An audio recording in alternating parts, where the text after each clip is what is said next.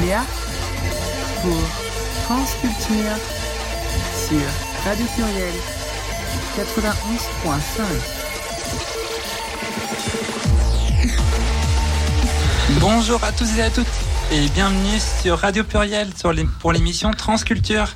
Radio Pluriel 91.5, la radio de la diversité. Je vous présente aujourd'hui Charlène. Salut, salut, salut. Alors, on a deux invités aujourd'hui parce que bon, on s'embêtait un peu, Léa et moi, donc on s'est dit on va trouver des, des nouvelles partenaires pour égayer un petit peu nos soirées et vous égayer aussi la soirée. Et donc, euh, ben, on a par ordre alphabétique Anastasia qui est juste à côté de moi. Anouchka. Euh, oh, mais je vais pas y arriver. Je vais quitter cette émission. Merci de Salut ma belle. Bonsoir à toutes. Euh, donc Anouchka, oui tout à fait. Merci pour l'invitation Charlène, merci pour l'invitation Léa. Avec plaisir. Voilà. Et nous avons donc aussi Sam. Bonjour à toi. Bien le bonjour. Bonjour Sam. Et merci aussi pour l'invitation. C'est très gentil. Avec plaisir. Donc, euh, nous- Enfin, vous avez pas dans quoi vous êtes rentrés. J'ai peur. alors euh, nous allons euh, aujourd'hui euh, évoquer quatre sujets. Oui. Le, euh, le Tidor, Tout à fait. C'est le 20, ce week-end, samedi, le Transgender Day of Remembrance. Oui, je sais, mon anglais est pas génial. il est pas mal quand même. Nous allons aussi parler. Oui, Euh, le magnifique ah, film avec oui. Jonas euh, Ben Hamed. Euh, Vas-y, dis-le. euh, j'arrive- pas à le dire. Ah oui, mais toi et l'anglais. hein. Ah oui, c'est ça, c'est ça, c'est l'anglais que j'arrive pas. Good Euh, man. good man. Je le fais bien avec la voix virile, qui pas du tout virile. où, à travers le film, on, euh, on va parler de, de la transparentalité. Oui. Et oui, c'est un vaste sujet. C'est un vaste sujet. Nous, nous allons aussi parler de la lingerie euh, LGBT. Oui, tout à fait. Nos petits soucis en tant que personnes LGBT à trouver des lingeries qui nous correspondent dans tous les sens du terme. Et nous allons parler. Et nous allons parler euh, également de, euh, bah, de, euh, de boulot, de la Oui. transidentité dans, dans le travail. Oui, parce qu'il faut pas croire, les personnes trans travaillent. Elles ont des jobs, elles cherchent des emplois. Et euh, bah, on pensait que c'était peut-être eu l'occasion de faire un peu le point sur ce sujet pour euh, bah, toutes les personnes qui... bah, on est un petit peu, euh, Léa et moi, en- à chercher les stages. C'est ça. Et euh, bon, ben, enfin, on va pas faire de... de... voilà, vous saurez un petit peu, on va pas trop spoiler l'émission quand même. Et donc, bah, qu'est-ce que t'en penses? On attaque tout de suite? On attaque tout de suite. euh, on commence par quoi? Ben, Le par le Tidor Ouais, ouais, ouais, le on, titre. on va commencer par le Tidor euh, qui a lieu dans trois jours au- aujourd'hui. Oui, c'est samedi. Alors, il y aura sans doute euh, des événements, mais j'ai pas tout renoté. Toi, t'en avais noté, peut-être, je sais pas. Non, en fait, j'ai- j'ai pas eu plus d'informations qu'est-ce qui se faisait vraiment sur Lyon. Ouais, Euh, Alors moi, le seul truc que je sais, c'est que Rita à Grenoble fait quelque chose euh, euh, au Square Paul Pelou, je crois. Mais euh, j'ai pas de truc euh, qui sort de l'ordinaire, je dirais. Alors, il faut rappeler un peu ce que c'est que le Transgender Day of Remembrance pour ceux qui ne savent pas forcément parler anglais. C'est en fait le souvenir des personnes transgenres qui sont mortes. euh, euh, alors soit agressées, soit battues, enfin bon, tous les trucs qui sont pas forcément géniaux. Euh, Il y a pas mal aussi de suicides. Il faut savoir que chez les personnes trans, c'est 25% euh, de suicides, malheureusement. Et donc c'est le jour où on commémore bah, nos morts. Et euh, Comment plomber l'ambiance oui, mais euh, je pense que euh, faut justement, je pense que cette journée-là peut, peut servir aussi euh, de, de lutte aussi contre les discriminations Tout à fait. en- envers les personnes trans. Donc, du coup, je vais passer la parole à Anouchka. Est- Est-ce que tu veux dire un truc sur ce sujet? Alors attendez, je cherche mes jokers. non, bon, c'est vrai que c'est une journée particulière, euh, noyée entre tous les autres événements qu'on peut avoir tout au long de l'année. Je pense notamment à la marche des fiertés. Je pense à au Tidov, qui est euh, le pendant plus joyeux, plus Oui, positif, on va dire. L'existence aussi, qui est par an, en octobre. Mais a priori, ça va bouger. Ils ont décidé de ramener ça au mois de mai. Ils décalent. Ah, Donc, euh, plus oui, vers oui. euh, Lead Out. Yes, c'est ouais. ça. C'est exactement ça. Il y a une convergence. Non plus. Ouais, journée, euh, journée qui a, qui a, qui a son importance. Euh, bah, la transidentité, ça reste un sujet qui est à la traîne, quoi qu'il en soit, au niveau de la société, euh, au niveau des, bah, au niveau de tous les secteurs, de la famille, de du, du, du, du, du social, du, du professionnel. J'ose même pas dire travail, famille, patrie, c'est un peu compliqué pour les personnes trans, mais Ouais. c'est presque. Enfin voilà, quoi. Pour résumer, C'est un beau parallèle. Ouais, euh, c'est un peu glauque, j'avoue. Ouais. non, oui, bah voilà, c'est important. Je pense que c'est important que nous on puisse avoir ce, euh, qu'on puisse avoir euh, une journée euh, telle que celle-ci. C'est notre petite Toussaint à nous. Euh, Tout à fait. voilà. Et euh, et puis ben savoir que ben ça reste une réalité, que on en parle peu, qu'on n'apparaît pas dans, dans les statistiques, faut le savoir. Ouais. En, en tant que personne trans en tout cas. Donc c'est euh, un un un mal qui nous affecte encore et toujours, pas moins qu'hier. Et sur lequel ben, on a du mal, quoi qu'il en soit, à tirer le parce que déjà, ben, nos quotidiens sont pas forcément euh, joyeux tous les jours, ce qui veut pas dire qu'on n'a pas des superbes vies non plus, hein, faut pas croire. Mais euh, en face, on doit affronter des choses qui sont pas forcément cool et qui peuvent être vraiment dramatiques même dans certains cas. D'où cette journée-là qui a son importance et qui est une journée internationale. Euh, Faut-il le rappeler Mm. Euh, voilà. Donc euh, pour moi c'est important. C'est j'ai un petit j'ai un petit j'ai un petit rappel sur mon calendrier tous les ans pour me dire que c'est euh, c'est ce jour-là parce que effectivement c'est pas quelque chose que que moi à titre personnel je vais aller euh, faut- faut-il le célébrer? Le mot n'est pas le bon mais en tout cas voilà je, je l'ai dans un coin de ma tête parce que c'est un jour particulier c'est un jour qui nous est dédié c'est un jour qui euh, qui est là pour se rappeler que ben, même si nous on peut avoir nos vies euh, plus ou moins épanouies, il y en a pour qui c'est plus difficile, voire insupportable. Et euh, ça fait partie des choses malgré tout ce qu'on peut voir.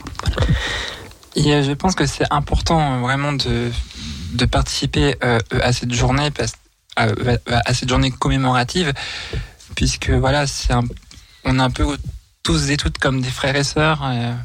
Euh, euh, et euh, je pense que c'est important d'avoir ce côté un peu de, de, de soutien, de, de penser pour, eux, pour elles. Tout à fait. Il faut savoir que tu as beaucoup de personnes trans qui bon, sont un peu, euh, comment dire, fâchées avec leur famille. Et quelque part, ben, faire une sorte de devoir de mémoire envers elles, parce que quelque part, leur famille ben, les oublie, euh, les, les annihile. Je ne sais pas comment on pourrait dire ça autrement. Expulse peut-être. Oui, aussi, on peut dire ça, effectivement. Euh, c'est un peu important de leur dire, bah oui, même si, euh, bah, vous avez plus de famille, vous êtes notre famille. Euh, et euh, on pense à vous, même si vous n'êtes plus là.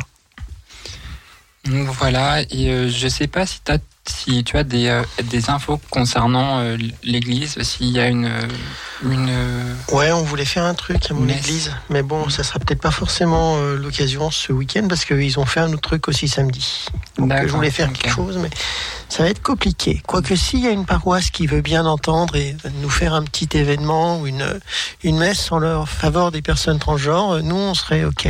Enfin moi en tout cas je serais très heureuse d'y assister. N'hésitez pas à nous faire passer l'info. Je suis preneuse. Amen. et, euh, et on pense très fort, euh, Et on pense très fort à toutes celles qui sont parties cette année. c'est ça. Et on espère pas être euh, dans le lot de l'année prochaine. C'est Et ça, qu'il y en aura de moins en moins.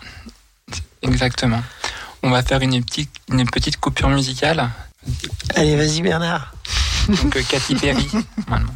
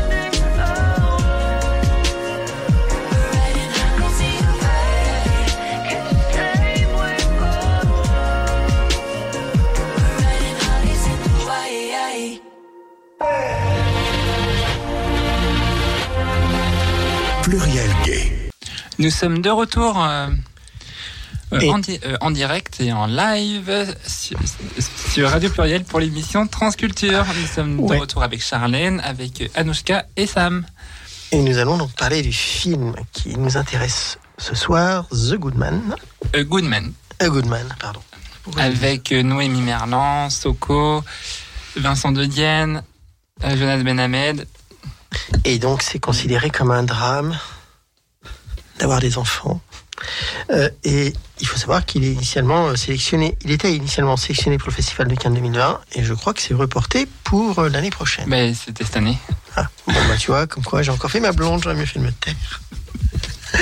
Bref, euh, Donc euh, le film parle de transparentalité, comment avoir un enfant quand on est en couple, euh, quand on est euh, un homme trans. oui. Alors, en fait, euh, la transparentalité, c'est même un sujet qui est beaucoup plus large que ça.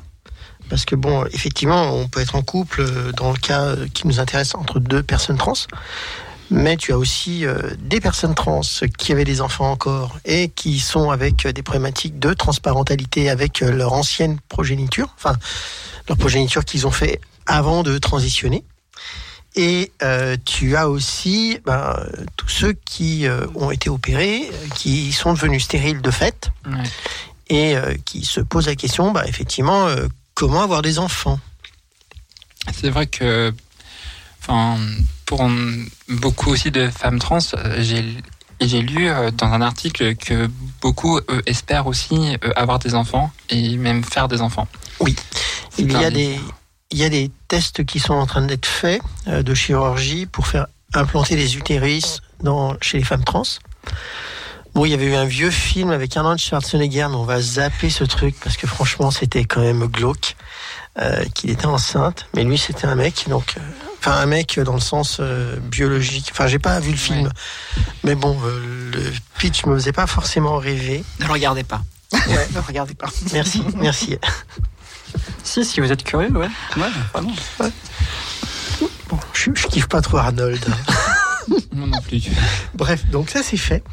Euh, oui, donc ça pose effectivement la question de la transparentalité et plus précisément le fait bah, d'avoir des enfants et plus précisément de s'occuper des enfants d'enfants parce que oui on a envie d'avoir des enfants de manière naturelle que ce soit euh, nos gènes etc etc mais il faut pas oublier qu'il y a plein de façons de s'occuper d'enfants Euh, et je pense et c'est pour ça que ben le film euh, c'est vrai que pose la question euh, de la parentalité trans mais euh, il y a aussi un autre sujet à aborder, il me semble, c'est le sujet de l'adoption.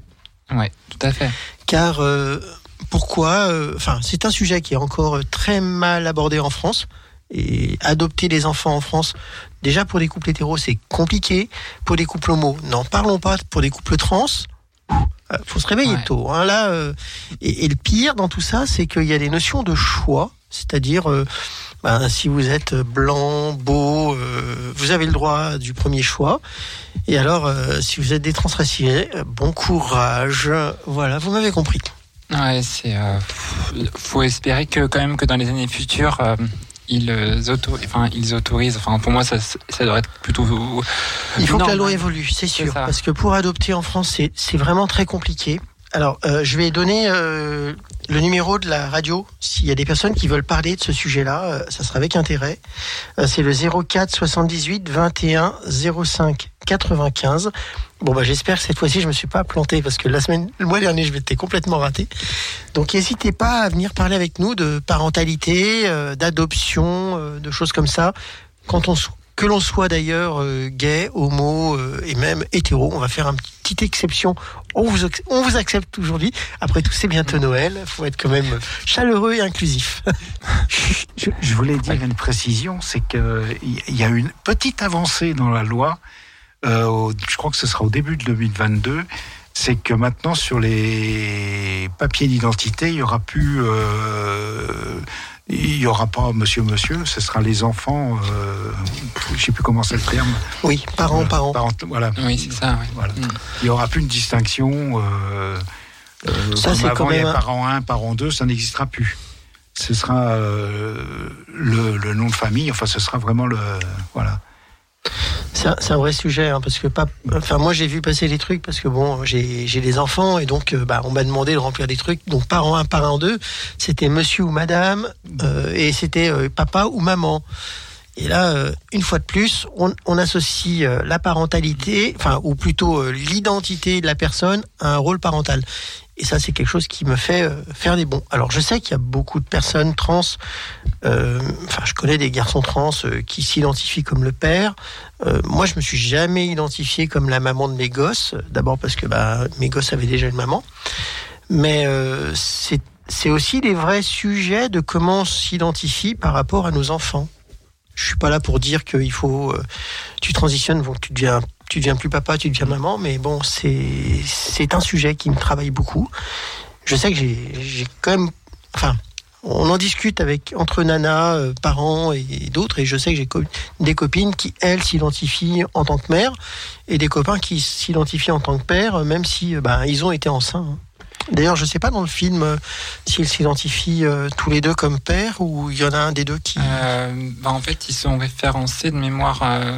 alors, père, parce qu'il il, il a obtenu en fait son changement de mention de genre Mhm. et son prénom. Du coup, sur les papiers, ce serait marqué, ce serait marqué père et euh, mère. Très Enfin, le père qui a porté l'enfant, du coup. Et, Mhm. et dans le film, du coup, la, la mère se sent un peu euh, mise de côté, euh, ex- exclu- exclue. Et, et voilà, et du coup, ça porte, ça porte à la question de se dire euh, euh, est-ce est-ce qu'on on a besoin d'être référencé sur des papiers, sur des, sur des documents, alors que qu'on soit, euh, qu'on soit trans ou, ou, ou, ou cis, je pense qu'on aimera autant notre, notre enfant, quoi. Oui, la, la question d'aimer ses enfants, c'est même pas une question. C'est ça.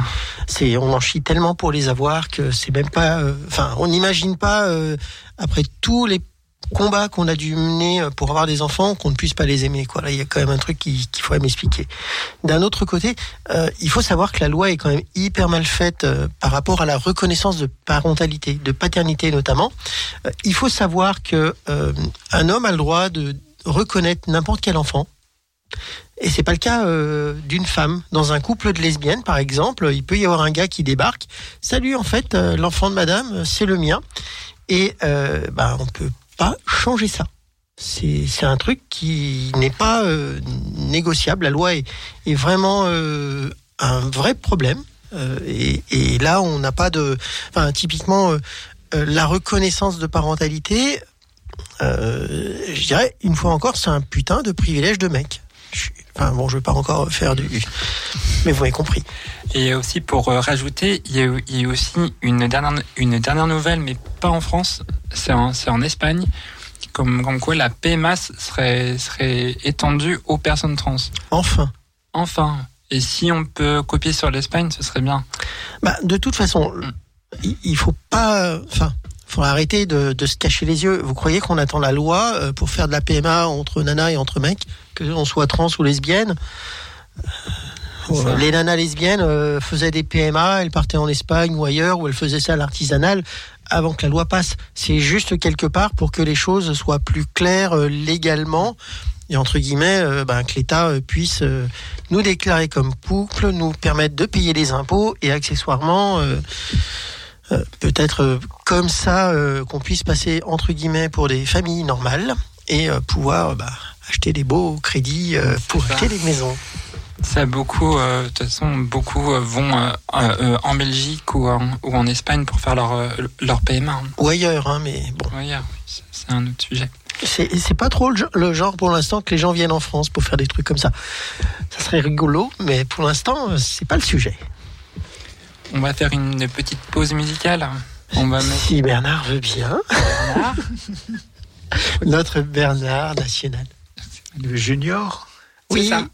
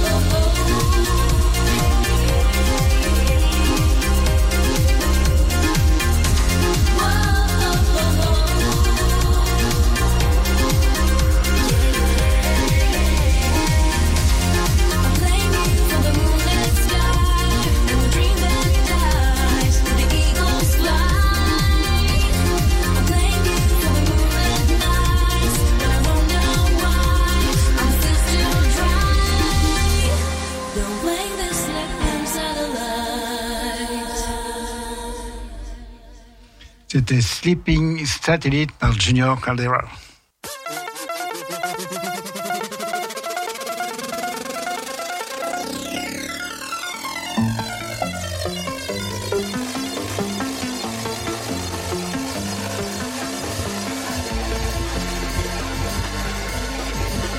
Léa Nous sommes de, de retour sur Radio Pluriel avec euh, Charlène oui. pour l'émission Transculture, je le Oui. rappelle. Bien. Alors, on va. Alors, moi, j'avoue, j'ai pas eu le temps euh, d'aller voir le film. Alors, parce que j'ai hyper mal au dos. Je sais que vous y êtes allés toutes les deux, euh, Léa et Oushka. Et la question que je me posais, c'était bah, qu'est-ce que tu en as pensé, toi Au-delà du côté euh, purement euh, LGBT du film? J'y suis allé, euh, j'y suis allé sans a priori. C'est sur une proposition de Léa que, qui m'en a parlé il y a trois jours en fait. il y a trois jours. Euh, donc, euh, qui m'a donc, qui m'en a donc parlé en disant que bah, c'était un film dont euh, dont il allait le sujet pour cette émission de ce soir. Car nous sommes bien en 2021, Charlène. Ah oui. ah oui. Et, et, et oui, donc non, je- j'y suis allé sans a priori, euh, juste pour passer euh, ben, un, un moment cinéma. Et, euh, et mine de rien, c'est un film qui m'a qui m'a beaucoup qui m'a beaucoup ému, qui m'a beaucoup rappelé des choses qui m'ont traversé euh, ben, justement dans cette- ce questionnement de l'accès à la parentalité en tant que personne trans. Car euh, comme Charlène l'a souligné tout à l'heure, ben, effectivement, euh, on nous laisse pas trop le choix. C'est souvent une course contre la montre. C'est soit une course contre la montre, soit on fait le deuil. Et je sais qu'il y en a beaucoup qui euh, ont fait le choix ben, d'abandonner leur fertilité euh, au profit de leur identité. Oui, C'est beau. Ça me rappelle Mais c'est justement quand j'ai juste avant d'avoir euh, commencé mon, mon parcours quand j'avais 19 ans, euh, je me disais je fais ma vie pour moi ou je fais ma vie pour les autres. Mais le truc c'est que j'étais- tellement mal dans ma peau à, à- à ce moment-là et puis et puis il fallait que il, fa- il fallait vraiment que je commence mon parcours, il fallait que je fallait que je sois moi quoi. Et du coup j'ai fait j'ai j'ai choisi mon identité de genre. Tout à fait. Alors, ce qu'il faut aussi euh, préciser euh, à ce sujet, c'est que maintenant, on peut arriver à faire de la conservation de gamètes. Je sais qu'à Grenoble, ils commencent à... Enfin, c'est là où c'est soi-disant le plus simple à faire actuellement en France. Mais euh, bon, euh, ça veut dire que avant d'attaquer les hormones, euh, vous pouvez très bien faire des gamètes. Enfin, mettre de côté vos gamètes. Et puis bon, si vous n'êtes pas opéré, il faut savoir que selon le type de traitement hormonaux hormonal que vous avez, c'est pas dit que ça vous stérilise complètement. Et j'ai une copine avec sa chérie, une copine trans avec une chérie 6, et ben elles ont, elles ont arrêté les hormones le temps de faire euh, un bébé. Mais bon, a priori, c'est tombé à l'eau. Je, me permets, je me permets de faire une virgule par rapport à ce que tu viens de ce que tu viens de dire. Avec, euh, ben, je savais pas, tu vois, pour Grenoble, la Mm. conservation de gamètes, puisque c'était une démarche que j'avais, sur laquelle je voulais m'enseigner il y a quelques années, euh, sur Lyon en l'occurrence, et euh, la réponse du corps médical était vraiment floue, avec euh, comme euh, comme mur euh, l'impossibilité en tant que personne qui aurait changé d'identité de pouvoir accéder de nouveau à ses propres gamètes. oui. Tout à fait. Donc, euh, ben, déjà, il faut savoir se renseigner. Il faut tomber sur les bonnes, le bon personnel médical. Euh, donc, c'est pareil. On est encore sur un parcours du combattant. À titre d'info, je l'ai appris il y a de ça quelques mois. Ouais. Ensuite, bon, moi je suis à un âge où on est ménopausé, donc euh, la question se posait plus. Mais euh, cette notion de parentalité, et c'est vrai que ça remet aussi la question euh, de couple LGBT. Euh, c'est tout con, mais euh, euh, beaucoup de couples, enfin, personne se met en couple souvent pour des raisons de parentalité. C'est le, le truc, on construit une famille, on veut des enfants, et en tant que personne LGBT, que ce soit trans, euh, gay, euh, lesbienne et autres, euh, cette question de parentalité est plus complexe parce que euh, si on n'a pas ça pour construire notre couple, on le bâtit sur quoi? C'est-à-dire sur quel euh, on se projette avec son partenaire ou sa partenaire sur quel sujet? Si le sujet de la parentalité est quelque chose qui est assez euh, naturel. Enfin, moi je vois à l'époque où ben, j'ai rencontré euh, celle qui est devenue la mère de mes gosses. Ben oui, euh, je l'aimais, mais c'était aussi, on s'est mis ensemble et on a commencé à fonder notre foyer parce qu'on voulait des enfants toutes les deux. C'était pas, c'était pas juste pour être ensemble et euh, bah tiens on va passer du temps ensemble. C'était vraiment ce projet-là qui nous a, euh, qui a cimenté notre foyer. Et puis aussi, je voulais rajouter que même avant euh, un parcours, quand on se sent mal dans notre peau, c'est c'est ce qu'on se disait avec euh, avec Anouchka ce matin ou hier soir, je, je, je ne sais plus, c'est de de pas faire subir notre mal-être à notre enfant Alors ça, c'est encore un autre sujet. Mais c'est Ah, vrai que avant la transition. il y avait des films comme ça, je me rappelle, où deux lesbiennes avaient un enfant et euh, c'était le sujet, mais tu te rends pas compte la souffrance qu'on va faire porter à notre enfant euh, parce qu'il va aller à l'école. Les élèves vont se foutre de sa gueule parce qu'il aura deux mamans ou deux papas, enfin bref. Et euh, ces sujets-là ont été compliqués. Enfin, moi, à titre perso, euh, ben, euh, dès que j'ai commencé à avoir un passing euh, présentable, on va dire, j'ai arrêté d'aller euh, récupérer mes gosses à l'école parce que ça voulait dire pour eux d'être automatiquement identifiés comme fils et filles de personnes trans. Ce que je souhaitais pas, je pensais que c'était à eux de décider. Donc c'est eux qui ont décidé. Alors bon, c'est mon choix. Je sais que j'ai une amie qui elle, bah, elle a été divorcée, elle a eu la garde de, son fils, bah, elle s'en est occupée. Et, a priori, ça se passe très bien. Mais en tout cas, moi, c'était le choix que je voulais. Je ne voulais pas euh, outer quelque part mes enfants euh, sur euh, le fait qu'ils soient des enfants de personnes trans. À côté de ça, euh, bon, mon fils a plus de mal, je dirais, à assumer ce truc-là que ma fille. Ma fille, elle s'en fout. Limite, ça, ça la fait rigoler de dire qu'elle a un père trans. Et aussi, je voulais revenir un peu sur mon parcours, c'est que quand, quand je me suis posé la question de faire ma vie pour moi ou pour les autres, y a un moment donné, oui, je voulais pas, enfin, je, voulais être moi, mais aussi, enfin, la question quand même de l'enfance, c'est aussi posée euh, euh, euh, à ce moment-là, mais mais quand t'as 10 quand t'as 19 ans et que t'as tu et que t'es pas et, et- que t'es pas prête pour avoir un, un enfant, c'est voilà, du, bah, du coup tu fais aussi la vie pour toi aussi. Enfin, et Enfin, puis- même si t'es prête, même Ouais. si t'es prête, euh, c'est pas un truc. Enfin, je veux pas dire que euh, euh, n'importe qui fait n'importe quoi et on n'est pas. Enfin, il y a des personnes qui ont des enfants très jeunes et euh, c'est pas. Toi, tu veux dire quelque chose, Samnette alors moi, en fait, c'est vrai que lors de ma transition et tout au début, je me suis jamais posé la question. Je faisais ça surtout pour moi et puis de toute façon, j'étais pas en couple machin, donc en vrai, je m'en foutais vraiment quoi. Et euh, je me dis que si un jour ça me vient dans l'esprit de faire un enfant, bah, je verrai ce qui est disponible, les démarches et tout. Mais ouais, c'est pas une question qui m'est traversé l'esprit plus que ça. J'avais pas cette priorité-là. Et puis dans ma vie, c'était plus euh, pff, m'amuser, profiter, machin, que de me dire, bah oui, ouais, ça. plus tard, je vais faire des gosses, quoi. C'est vrai que. Non, pardon. Non, je- juste- voulais, je voulais rappeler que, quoi qu'il en soit, une, transi- une transidentité, ce n'est absolument pas un projet de vie. Non. Voilà, c'est un, c'est, c'est un, c'est un choix que l'on fait pour avoir la vie que, telle qu'on, que- telle qu'on la souhaite, dans le meilleur des conforts. Mais que voilà, le- un projet de vie, c'est pas, c'est pas, c'est pas une identité. C'est une identité, on l'a, on l'a en soi et on, on, on avance avec. Mm. Comme, comme l'a dit Sam, ben voilà, euh, on a tous des aspirations différentes. Elles peuvent changer euh, au fur et à mesure euh, bah, d'une vie. C'est tout à C'est fait ça. besoin. Et je trouve d'ailleurs, pour revenir sur le film, que tous ces sujets-là euh, sont, sont abordés de manière très très juste. Très très juste.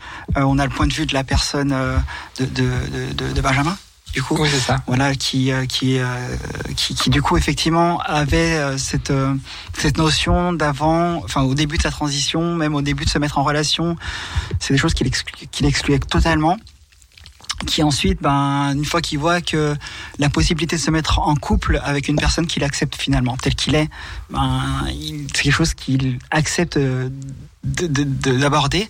Et je vais pas spoiler le film, je vais pas aller plus loin, mais en tout cas, je trouve que euh, voilà, il y, a- il y a le point de vue de la personne concernée, Benjamin, il y a le point de vue de la, de la compagne, euh, Aude, il y a le point de vue de la famille, euh, il y a le point de vue des amis. voilà, c'est ample et je trouve que le film voilà, explore bien tous ces pans-là, même si c'est bref. Et je trouve, enfin, je trouve que c'est vachement bien bien traité. Et ça m'a fait pleurer. ça m'a fait beaucoup Ouais, pleurer. Moi aussi, un peu. Ouais. M'a rappelé euh, des, euh, certains souhaits que des fois j'ai dans, dans ma vie euh, actuelle. Mais voilà. Sans parler aussi dans le film aussi de, du personnel médical. Mhm. Des fois, c'est c'est limite. Mais j'ai pas spoilé le film non plus. Je vais rester sur sur. Euh, Enfin, quand tu dis que c'est limite avec le personnel médical, comment te dire? C'est un peu norme, bah, c'est un peu la norme malheureusement. C'est toujours un peu limite avec le personnel médical. En tout cas, Je à dis pas. Je dis pas que tout le, tout le personnel médical qui s'occupe de personnes trans sont des catastrophes. Il y en a des très très bien.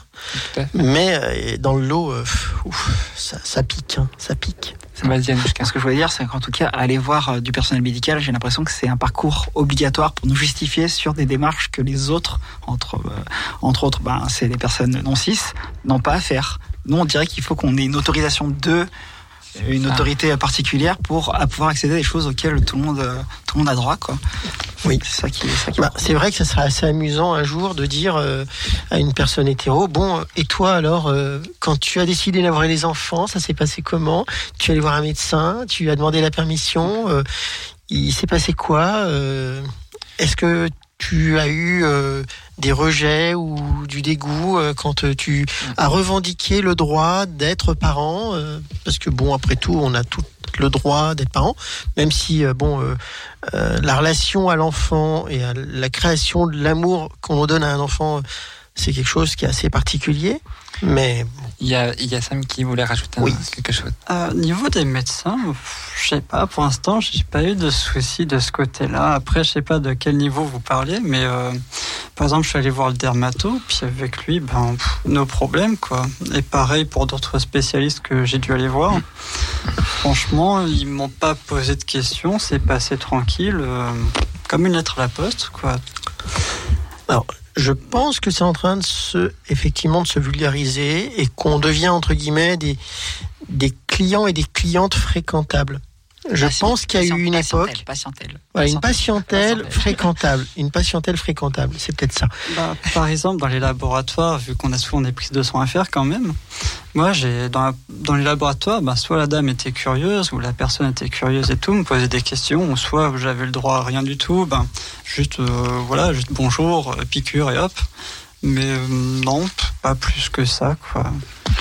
Non, en, en fait, le personnel médical, de mon point de vue, tout ce qu'on leur demande, puisque bah, parfois on n'a pas le choix d'aller les, les consulter, tout ce qu'on leur demande, c'est de la bienveillance et qu'ils fassent leur boulot. C'est tout. C'est pas, voilà, c'est juste que, moi, c'est tout ce que j'attends de leur part. C'est juste euh, de respecter ça. Tout à fait. Disons, ce qui est, ce qui est gênant, en fait, dans le personnel médical, et je parlais un truc tout bête, c'est euh, les endocrinologues. Euh, je parle de Lyon, notamment. Je crois qu'il y a trois, allez, trois, quatre endocrinos qui acceptent les personnes trans. Qu'est-ce que font les autres? Euh, bien. Je parle des, enfin bon, je suis désolé, je parle un petit peu chiffon et des trucs un peu techniques, mais euh, pour les opérations, euh, ben typiquement, euh, euh, nombre de médecins urologues euh, qui n'opèrent pas les personnes trans pour faire des vaginaux. Pourquoi? Est-ce que c'est trop compliqué pour eux ou euh, c'est Ouais, un vrai sujet? Ça demande peut-être une formation un peu spéciale, c'est un peu tout nouveau aussi. Hein. Bah, tout nouveau, oui, c'est un peu nouveau, quoi. Hein, L'hormonothérapie euh, des personnes trans, alors je vais rester juste sur ce sujet-là, euh, c'est pas un truc hyper compliqué. Une fois qu'on a trouvé le sujet, euh, enfin, filer les hormones, enfin, je vais pas rentrer dans la technique, hein, mais même quelqu'un qui est pas forcément très malin, il comprend, ben, on enlève les, la testo, on met des hormones féminines, ou on met de la testo et on limite les hormones féminines. Je veux pas dire, faut pas sortir de les techniques euh, pour faire ça, quoi. Puis c'est les médecins quand même, c'est pas non plus euh, des gus euh, qu'on a pris euh, dans un coin de la rue. C'est vrai que là-dessus, j'ai entendu des, des traitements là qui filaient. C'était un peu du grand n'importe quoi. Et je me disais, mais comment il ose donner ça à son patient, quoi? C'est vrai que durant des années, on a servi de cobaye. C'est Voilà, totalement et ce que faut remercier. Et, et de la même manière que quelque part le Tédor est, est là pour ça, c'est de se rappeler ben, toutes les femmes, tous les hommes qui ont ouvert la voie pour que ben, nous, on puisse avoir quelque part une vie un peu plus heureuse maintenant. Et je crois que, que la journée du, du Tidor, elle, est, elle existe depuis les années 90, 99, il me semble. Je n'ai plus toutes les dates en, en tête, mais il me semble que ça fait plus de 20 ans. Ouais, ça quand m'étonne pas. Ouais. Je crois, il me semble. hein. Ça a commencé. c'était euh, tout jeune, j'en avais jamais entendu parler de. Ah ouais, quand même. D'accord. je trouve que ça a commencé. C'est toi la plus jeune de nous trois, donc enfin nous quatre, pardon, donc c'est un peu normal. C'est vrai que de ce Je vais finir par suis Charlène. Je vais finir par mon aller Charlène. non, je plaisante, bien sûr. Je crois que ça a été créé aux États-Unis, Oui, il me semble. tout à fait. Donc euh, voilà. Ben, on, je vous propose une petite coupure musicale. hein. Oui, on va passer à la suite. Allez, DJ. Madonna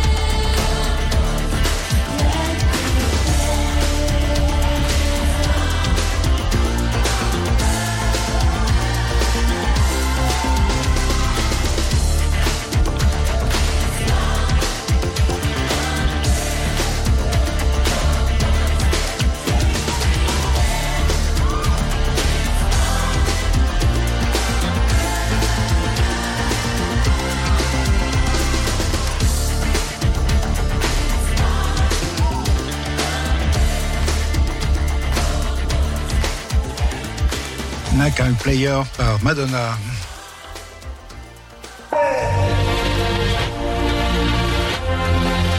Pluriel gay. Nous sommes de retour euh, euh, en direct pour l'émission Transculture, toujours avec Charlène, avec Anouchka et avec Sam. Bien le bonsoir. Oui. Bonsoir à tout le monde. C'était dur de pas danser sur euh, Madonna, mais j'avais mal au dos et ah, tube mythique. c'était dur. C'était là tu m'as fait du mal. Enfin, sinon ça m'aurait fait encore plus de mal. Mais passons. J'ai pensé à toi, toi étant fan de la, de Oui. la Madone. Amen. Euh, Nous allons abor- euh, aborder euh, le, le sujet du travail, de l'emploi. et oui, et oui, et oui. Dingue ça. Les personnes trans travaillent. Alors elles veulent faire des couples, elles veulent des enfants et en plus elles travaillent. C'est Mhm. dingue ça. C'est dingue. Dingue. Scandaleux. Et où va-t-on Bah oui, où va-t-on? Franchement, moi je suis en vacances. Ouais, ouais, ouais, ouais. Non, en fait, ça tombe bien parce que bon, euh, alors on va peut-être un peu spoiler nos vies, euh, Léa, mais bon, toi et moi, on est en train de chercher des stages pour euh, la fin de notre formation. Euh, Sam, toi, tu as débarqué, tu cherches du job. Et ouais. Et toi, euh, je crois que tu cherches aussi ou tu Je, je, suis- je suis, euh, je, je fais partie euh, des, euh, des espionnes, des personnes infiltrées euh, dans le monde du travail. Ouais. Voilà. Donc non, j'ai, j'occupe un emploi depuis plusieurs années maintenant. Avec, c'est un poste à responsabilité. Donc déjà, c'est que c'est possible que ma transidentité ne fait pas mon travail à ma place. C'est moi. Oui. Qu'on le sache. Hein. Euh, donc, euh, donc, donc voilà. Déjà, Alors. pour parler que de moi, voilà, vous savez où j'en suis. Alors, à titre d'info, euh, moi, j'ai travaillé avant de transitionner. J'avais un travail durant ma transition. Mhm. Et euh, j'ai eu un travail aussi après ma transition. Et alors, quand je dis après, c'était particulier parce que j'avais déjà un passing de nana, j'y vais en nana, mais euh, j'avais pas encore fait mon numéro de sécu, donc j'avais toujours un 1 devant et pas un 2. Et il m'est arrivé à deux, trois moments, des trucs assez cocasses, notamment avec la mutuelle. Je vous retrouve pas. euh, bah, je redonne mon numéro. Bah non, je vous ai pas. Alors elle me redonne le numéro. Elle avait mis un 2 devant. Bah je lui dis non, c'est pas un 2, c'est un 1. Et là, c'est tout de suite un petit peu compliqué de devoir se faire un outing euh, avec une personne qu'on voit même pas. euh, voilà, mais bon, ça fait 36-15 live, quoi. Et ben moi de mon côté, j'ai travaillé pendant ma transition et avant ma transition, moi j'étais en cours. je passé mon bac pro euh, que je n'ai pas eu, mais ça c'est un un autre sujet. Mais euh, j'ai fait euh, pendant durant, durant mon parcours de 2000 on va dire de 2014-2015 à jusqu'à 2021, j'ai occupé des postes de nettoyage, nettoyage de bureaux, nettoyage industriel. J'ai occupé des postes d'agent de tri et de et de saisie informatique. Alors, moi, ce que j'ai remarqué aussi, alors c'est peut-être plutôt quelque chose que j'ai eu le sentiment. Alors, ça dépend des personnes. C'est-à-dire, les personnes trans qui commencent jeunes leur transition euh, trouvent des boulots qui correspondent à leur carrière et leurs études.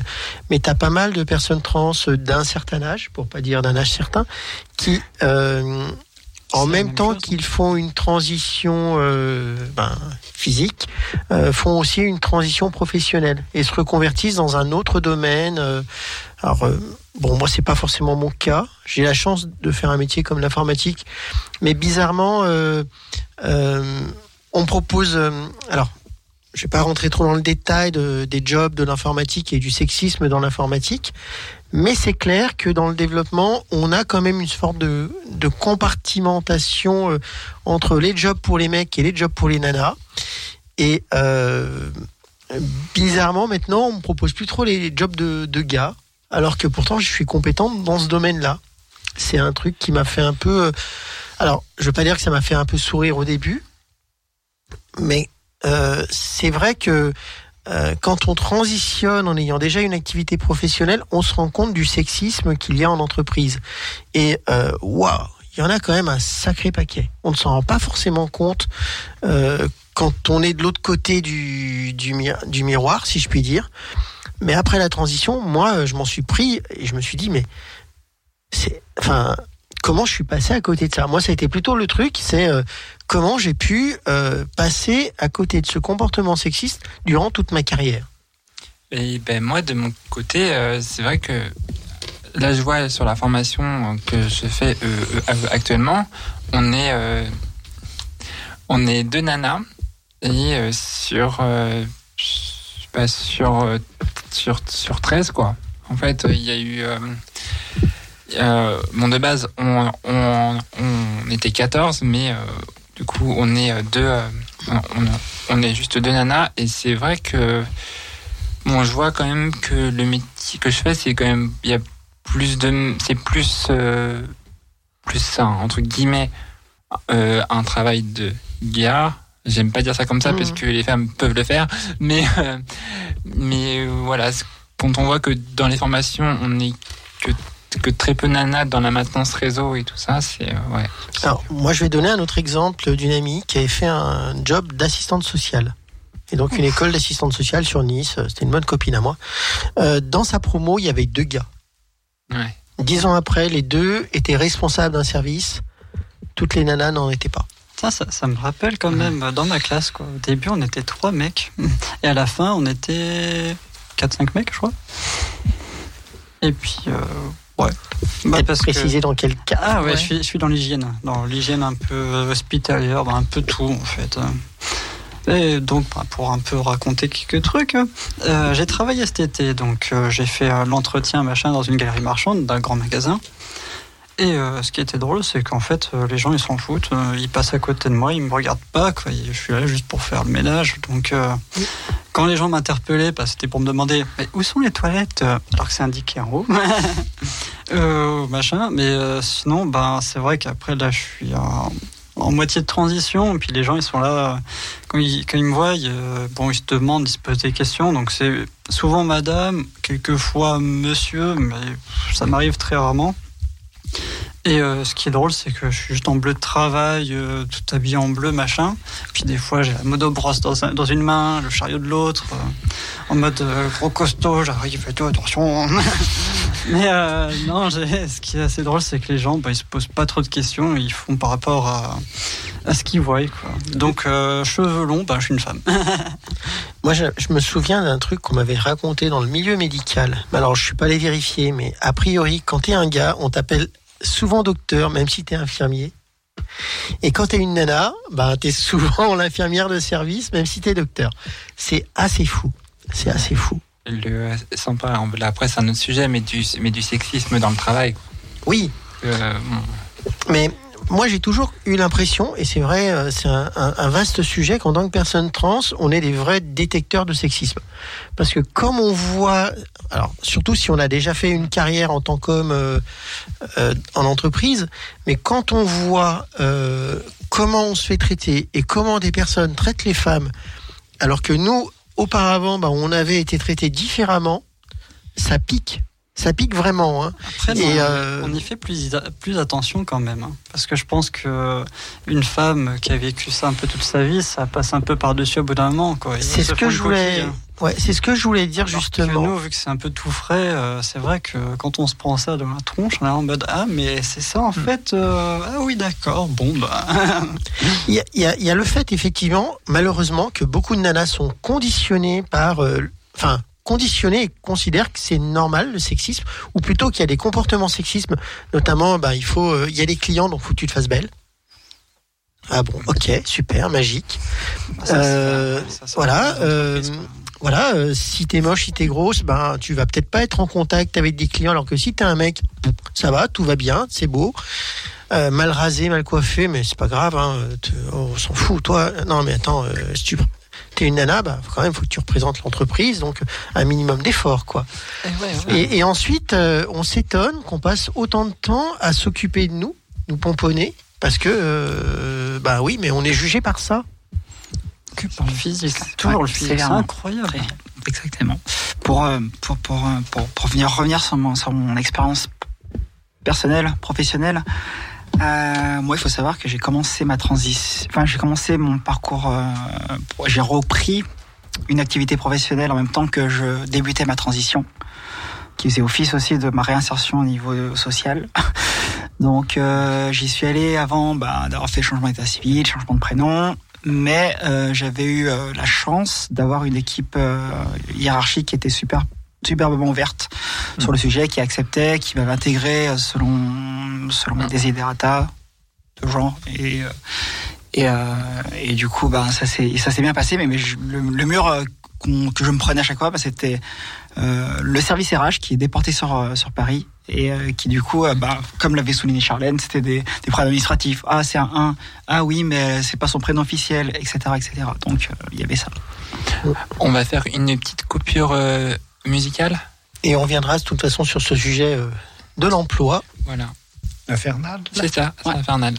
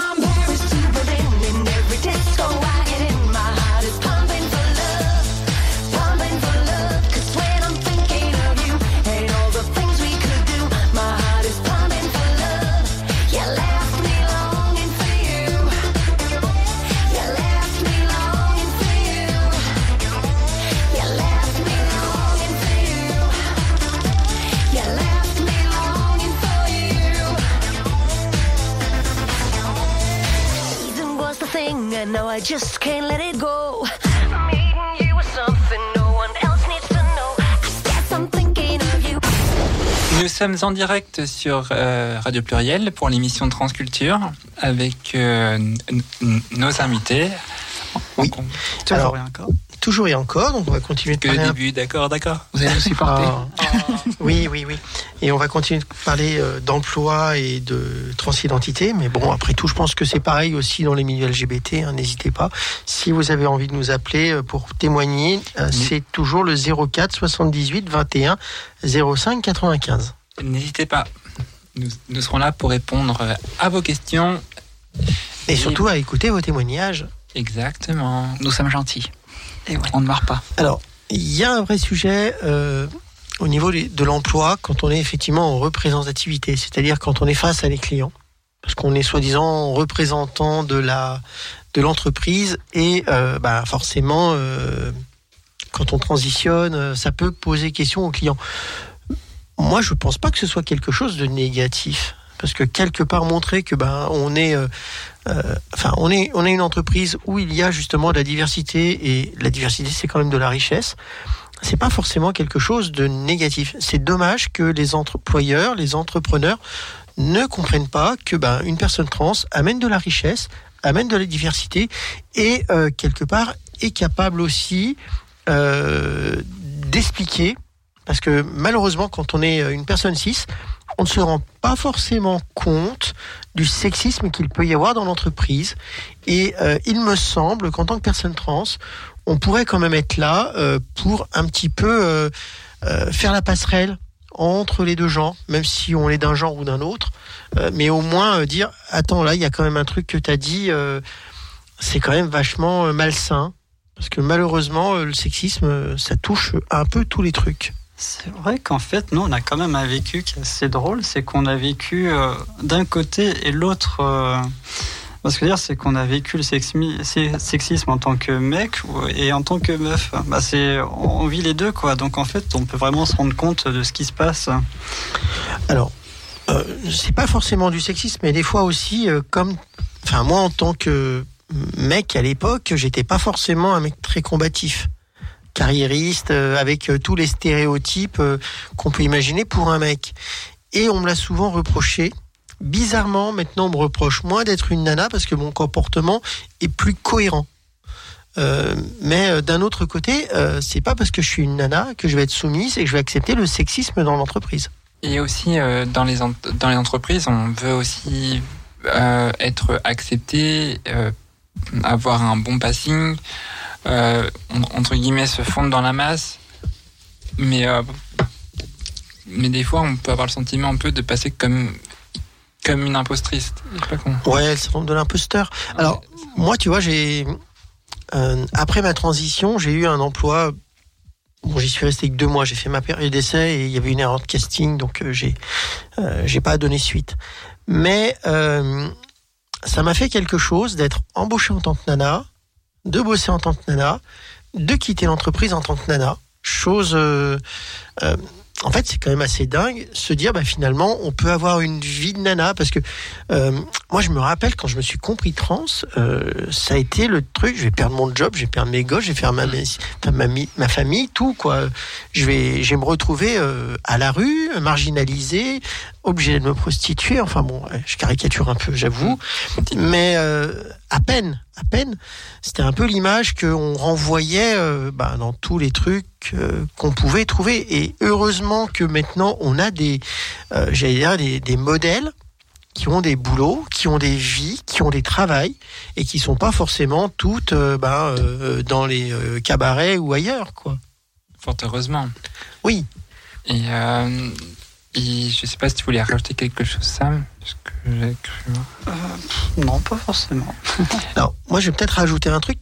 C'est vrai que euh, quand tu transitionnes, que tu t'identifies ensuite au masculin ou au féminin, t'as pas forcément envie euh, d'être outé et d'être représentative euh, euh, dans ton travail en tant que personne trans. Euh, moi, j'ai envie d'être un peu anonyme. Euh, j'ai envie de vivre ma vie de nana, de, ou- enfin, j'aurais pu vivre ma vie de mec si j'avais transitionné dans le sens, mais c'est un autre sujet.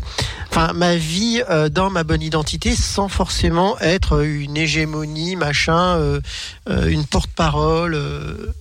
Alors, il en faut, mais euh, c'est vrai que euh, est-ce qu'on a nécessairement besoin de l'être? Euh, Moi, à, mon, enfin, alors dans mon activité, la majorité des clients ne savent, mes clients ne savent pas parce que j'ai un- une activité indépendante, ne savent pas ben, si je suis trans ou autre. Ça les regarde pas. Des fois, ils savent même pas si je suis un homme ou une femme. Ça le regarde pas non plus. Mais est-ce que je, il y a des fois, j'avoue, quand je me suis pris du sexisme par certains clients, euh, par des échanges de mails notamment, j'avais envie un petit peu de me outer en leur disant, dis donc Coco, euh, tu sais, avant j'étais un gars, euh, tu me serais jamais permis de me parler comme ça si j'avais été un mec. Et la tentation est grande, la tentation est grande à ces moments-là, euh, ben, de se outer en disant, dis donc, quand j'étais un gars, tu m'aurais, tu ne serais même pas permis de me faire une réflexion comme ça. Et, c'est douloureux parce que euh, d'un côté, euh, ça te remet un petit peu à ta place en te disant bah ouais, t'as fait une transition, bah t'acceptes les conséquences.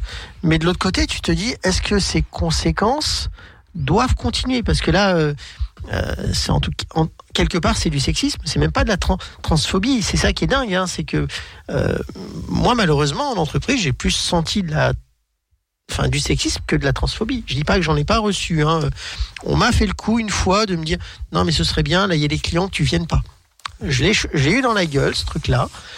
Mais euh, la majorité du temps quand j'allais voir les clients euh, c'était pour mes compétences et j'étais reconnu comme tel. Donc ouais et quelque part c'était pas mal parce que j'étais reconnu comme une personne trans certes au début hein, parce que bon j'ai la chance d'avoir maintenant un passing qui est à peu près potable.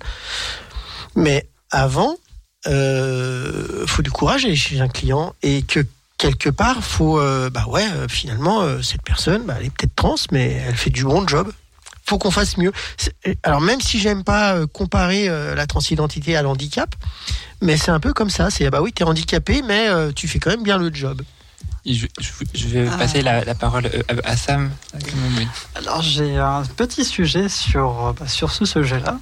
Et en fait, je me, c'est vrai que quand j'ai réfléchi à ça, machin, quand j'ai commencé mon, mon changement d'identité, tout blabla, bah, ma transition, quoi, il y a un truc qui m'a un peu fait rigoler, en même temps un peu pleurer, m'a pleuré, euh, pff, oui, juste, euh, voilà. C'est que je me dis, ouais, ça veut dire que je vais passer en fait du salaire masculin au salaire féminin. Et Ah. là, je vais en faire sourire quelques-uns. Et je me dis que c'est en vrai, ça fait tout drôle, quoi. De se dire que, punaise, je vais devenir euh, une Miss. Et là, boum, hop, mon salaire, il diminue, dis donc. Alors moi j'ai même une anecdote, figure-toi. J'ai fait euh, un coming out à un client. Le client le prend très bien et il me dit ah bah c'est cool, je vais pouvoir baisser euh, ton tarif de 30%. Oh, Ah, mais c'est c'est tout Mais je pense qu'il l'a fait avec humour, hein, mais euh, euh, euh, enfin, en plus, il n'a pas baissé mon salaire. Ah. Mais j'ai eu euh, le cas aussi inverse euh, quand j'ai fait mon coming out à mon coiffeur et qui m'a fait. Ah. Du coup, je te le fais euh, au féminin maintenant le tarif. Ah, c'est c'est vrai que là-dessus, il y a des avantages parce qu'il y a plein de choses qui sont moins chères du côté féminin que du côté masculin. Mais euh, l'autre fois, quand j'ai entendu la télé qu'on passait à un moment en fait où qu'on travaillait gratuitement jusqu'à la fin de l'année, Oui. bah, je me suis quand même senti bien concerné. Quoi. Je me suis dit mince, ça commence quoi. Bah, ça commence. Je me dis euh, ouais, je vais être concerné par ça. Et c'est vrai que ça craint un peu et que je rejoins la cause féminine de ce côté-là. Je me dis ouais, c'est vrai que ça, c'est quand même bizarre que les salaires soient différents et que ça fait mal quoi de se dire. euh, C'est un peu. Alors, tu sais, euh, il y a eu tout un débat. Euh, alors, moi, je pense que effectivement, quand on transitionne, c'est difficile de ne pas être féministe. Quand on se rend compte justement de, ce sexisme ambiant, et c'est vrai qu'on le détecte. Et il y avait eu tout un sujet. Est-ce que l'on peut rattacher les hommes trans au féminisme? Moi, je pense très sincèrement que oui. Tout à fait. hein. Car, euh, oui, non, mais euh, il y a eu un débat, même dans la communauté Ouais, trans. hein, euh, non, mais attends, t'es un homme, maintenant, t'es un ennemi, euh, même si t'as transitionné, waouh, fuck, quoi. Mais euh, moi, je pense très honnêtement que les hommes trans sont nos alliés, et pas que des alliés de, je dirais, de posture, parce que ils sont tout autant que nous confrontés au sexisme. Je suis certaine. Alors, bon, il y en a certains, ils ont des comportements un peu machos, je l'avoue. Mais euh, ce comportement sexisme ambiant, euh, je pense que c'est les premiers à le voir. Je pense que euh, c'est certainement les premiers à pouvoir le dénoncer de manière légitime et soutenir les femmes en disant bah non non ça c'est pas le genre de choses qu'il faut faire. Moi, je me rappelle encore, j'étais choqué quand j'étais gamine. Euh, dans mon emploi, il y avait une nana qui était venue en mini-jupe et euh, tous les mecs disaient T'as vu l'autre avec Sarah Latouf? Fuck Fuck Les mecs ne savaient même pas euh, les études qu'elle avait fait. Tout ce qui se rappelait, c'était qu'elle avait mis une mini-jupe. Ouah. C'est c'est vrai que pour te rejoindre là-dessus, c'est un peu à eux, aux hommes trans, de montrer l'exemple. Bah de, de, ouais, c'est ça, de montrer l'exemple euh, en tant que. comme trans. Bah, en tant qu'homme bien, Oui, bien, voilà. d'avoir des bons comportements, de pas être sexiste et, et con. Euh, Il y a, alors, je sais pas si vous, a- enfin, vous avez lu Vernon Subutex ou pas, mais euh, il y a euh, un des personnages qui transitionne et qui était une ancienne pornostar. Enfin, je, je spoil un peu Vernon Subutex, mais bon, donc c'est un mec trans qui a fait sa transition de pornostar à mec, qui a trouvé un super boulot, qui gagne vachement bien sa vie. Tandis que sa copine, qui est restée une nana et ancienne pornostar, elle, elle galère, impossible de trouver un boulot, etc., etc. D'accord. Ça, ça, ça donne envie de le lire. Oui, ah non, mais attends, faut lire Vernon Subutex, faut lire Virginie Despentes, King Kong Theory. J'ai hâte que ma gamine euh, le lise parce que c'est le livre. euh, là, on parle de féminisme. Je dirais, il faudrait même l'imposer à l'école, autant pour les nanas que pour les pour les mecs, pour comprendre euh, ce que c'est ben, le féminisme au 21e siècle, quoi. Pourtant, je vois dans certaines entreprises, euh, j'ai pu euh, voir ça sur Nantes, il, il, existe une, une charte pour les- pour l'égalité sal- salariale. Oui. Et j'ai l'impression, du coup, qu'elle n'est pas forcément tout le temps respectée, ou peut-être dans, cer- dans certaines chaînes ou dans certains magasins, je je, crois, je voyais, j'ai ça. euh, c'est pas obligatoire, je crois, non? C'est une, Bah, une loi, hein. je crois que c'est légal. légalement, tu es censé donner, Oui. attribuer à fonction égale, te donner le même salaire, quel Alors, que soit ton genre. Alors, moi, je vais mettre un peu l'avocat du diable. Euh, Il y a aussi le fait que malheureusement les tâches ménagères sont données aux femmes, double charge, et que ben ça nous permet pas euh, d'avoir euh, la capacité d'avoir euh, des charges de travail conséquentes comme pourraient l'avoir les hommes. D'autre part, euh, je pense que en tant que nana, on n'est pas dans des logiques de carrière. dans le sens où euh, on ne cherche pas forcément à prendre des postes de hiérarchie parce que bon, on a déjà suffisamment de euh, d'obligations euh, une fois de plus à la maison. Euh, on a la charge de l'éducation de nos enfants. Euh, moi, je me rappelle à l'époque avec ma conjointe, euh, enfin mon ex-femme plutôt, j'avais eu, il y a- on avait eu un moment où on ne trouvait pas de crèche.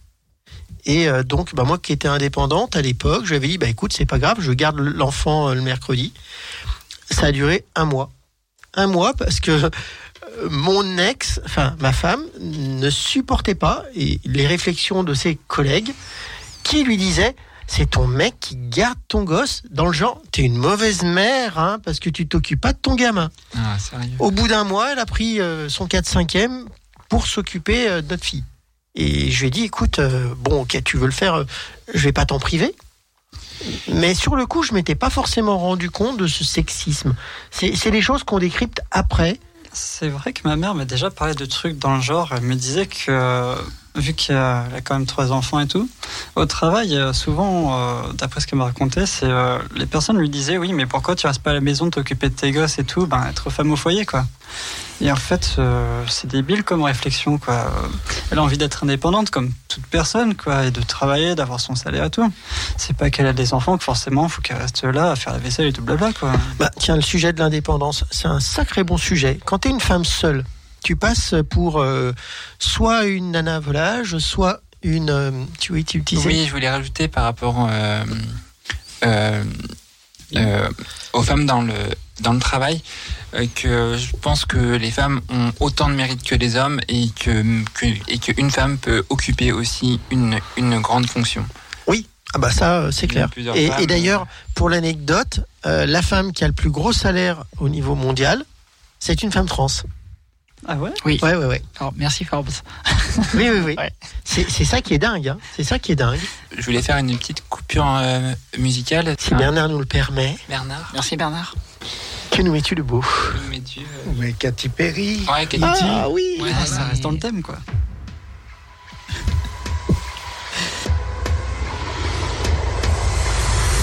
I got a dirty mind. I got filthy ways. I'm trying to bathe my aid in your Milky Way. I'm a legend. I'm irreverent. I be reverent. I be so far. Uh, uh, uh, uh. We don't give a fuck. Uh, oh. Welcome to the danger zone. Step into the fantasy. You are not invited to the other side of sanity. They calling me an alien, a big headed astronaut. Maybe it's because your boy Yeezy get ass a lot. You're so hypnotizing. Could you be the devil? changes.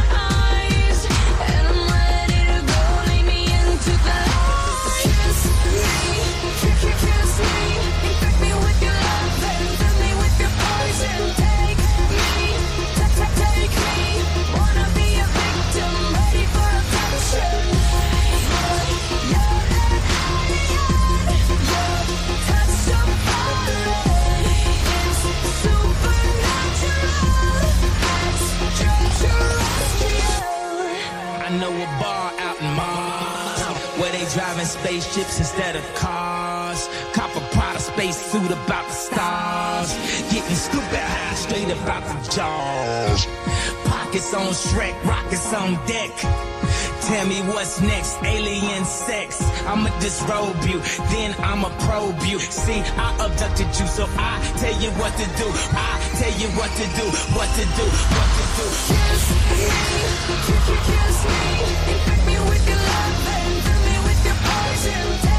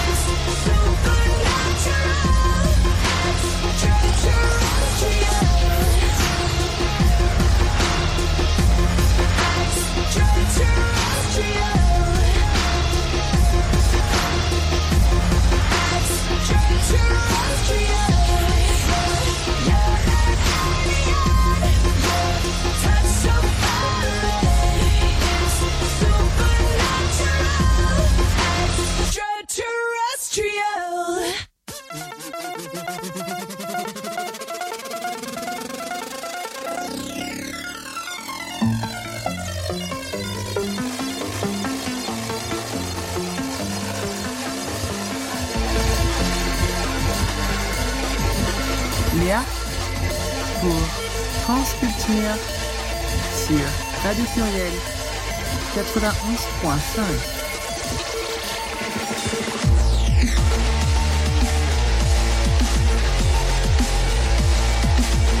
Nous sommes de retour euh, en direct euh, pour l'émission Transculture euh, sur Radio Pluriel 91.5. À noter que vous pouvez aussi retrouver l'application Radio Pluriel sur le Play Store. Donc nous sommes toujours en direct avec Charlène, avec Anouchka Toujours. et avec Sam. Et oui. Donc nous allons continuer à parler du, du, du sujet de, euh, De l'emploi. l'emploi. Ah oui, travail, travail, salaire, salaire. monnaie, monnaie. Alors, C'est ça. Il y a un sujet qu'on n'a pas forcément abordé parce que là on parlait euh, des postes, mais euh, c'est surtout les questions des transitions. Oui. Et il faut dire que ben, malheureusement, euh, dans une transition, il y a beaucoup de... Enfin, pour certaines, on va dire certains et certaines, euh, des moments euh, d'hospitalisation euh, où on doit bah, quitter notre emploi pour des périodes plus ou moins longues. Mhm. Et euh, ben, ça peut faire des trous dans le CV. Ça peut aussi déstabiliser une entreprise, bah, si c'est une petite entreprise ou une moyenne. Et notamment, ben, euh, si tu pars, enfin, je vois notamment dans, une, dans le cas d'une vagino, tu es facilement deux à trois mois Ouais, out. c'est ça. Euh, sans parler que après, ben, tu as un peu de suivi post-op et qui sont pas euh, des trucs euh, hyper. Enfin, typiquement, je ne souhaite à personne de faire ses dilatations dans un KGB. Ouais. Ce qui est arrivé à une copine qui était coiffeuse et qui faisait ça le midi et deux, ses dilates. Enfin bon, Ah ouais, c'est pas des trucs très très cool, hein, j'avoue. Ouais, c'est compliqué hein, dans, ce- dans ces cas-là. J'avoue, tu fais bien de lancer le sujet parce que euh, moi qui, qui recherche un emploi et tout, et vu que j'ai j'ai dû bouger, changer de ville, quoi, bah, j'ai dû reprendre pas mal de rendez-vous. Mais étant à la recherche d'emploi, je me dis, ouais, j'ai déjà pas mal de rendez-vous de planifier, machin, sur du temps. Et le truc, c'est euh, quand je vais aller voir l'employeur, je vais dire, bah, ouais, euh, excusez-moi, bah, je pourrais pas travailler ce jour-là, ni ce jour-là, ni ce jour-là, parce que j'ai euh, tel, tel rendez-vous, quoi. Oui. Et euh, c'est vrai que ça peut casser un peu le- la recherche d'emploi, ou même euh, ça peut être un peu inconvénient, quoi, pour euh, le patron qui va se dire, mais en fait, j'avais tout le temps absente, euh, C'est ça, Sam. c'est- C'est un peu ça, quoi. Typiquement, euh, on nous oblige à faire deux années de thérapie psycho, enfin de deux années de non mais je rigole, mais bon, voilà. hein. Voilà, hein, on nous oblige euh, pour- faire euh, nos opérations d'avoir deux années de suivi euh, psy, D'aller voir Euh, d'aller voir euh, l'endocrino ou des, des choses comme ça et des opérations pour un, entre guillemets un meilleur passing. Ouais, ce temps-là est pris sur notre temps de travail. Mhm. Euh, ça perturbe notre euh, notre activité. On va pas se mettre au 4 5 e juste pour avoir du temps euh, pour euh, nos soins. Euh, D'un autre côté, euh, est-ce que euh, alors moi c'est un truc qui, qui me travaille. Je sais, euh, ça ça questionne pas mal de personnes trans et, et moi-même je me suis beaucoup posé la question sur le fait d'être reconnue euh, comme travailleuse handicapée en tant que personne trans. Mais euh, quand on voit ce qu'on est obligé de vivre, euh, euh, pourquoi est-ce qu'on n'aurait pas entre guillemets euh, les mêmes entre guillemets Mm. avantages Là, Et c'est vraiment entre guillemets euh, avantages que les personnes handicapées, à savoir ben, des places euh, privilégiées. Euh, Là, Charlène, là-dessus, je te rejoins pas parce que nous, c'est un choix, on va dire un choix. Oui et non. ah, non, Non, c'est pas un choix. Le seul choix qu'on fait, c'est de vivre. Hein, c'est pas. Oui, c'est de vivre en soi. Mais ce que je veux dire, c'est que là, une personne handicapée, c'est, euh, ça peut être accidentel, ça peut être plein de choses. Et euh, nous, ben, ok, d'accord, c'est pas un choix ce qu'on a fait, machin. Mais en soi, c'est quand même la responsabilité qu'on a, nous, quoi. Ben, c'est enfin, moi, très honnêtement, euh, moi, je considère, enfin, si tu considères la transidentité comme quelque chose qui est de naissance, euh, pour moi, c'est quelque chose qui est arrivé. C'est pas une maladie que j'ai chopée. Euh, c'est quelque chose qui était là. Donc, euh, alors, euh, actuellement, il y a beaucoup de trucs qui sont faits par rapport au TDAH, euh, les troubles de, de l'attention, euh, toutes les personnes qui ont des problèmes de dyslexie notamment. Euh, pourquoi est-ce que la transidentité ne pourrait pas être reconnue comme telle Euh, et considérée avec euh, bah, tous les avantages entre guillemets par rapport aux études, avoir du temps supplémentaire pour les examens. Faut- et puis il faut être honnête, la majorité des personnes trans qui font leur transition jeune ont des parcours scolaires qui sont fracassés, hein, Oui. plaqués à terre, comme dirait une copine. Euh, et euh, compte le nombre de, enfin moi très très honnêtement, euh, la majorité des personnes trans que je connais, euh, qui sont jeunes, hein, je dirais, euh, celles qui ont fait des, bonnes études. Malheureusement, elles se comptent, ben, pas sur le doigt d'une main, mais c'est pas la norme. très clairement, c'est pas la norme, c'est même l'exception.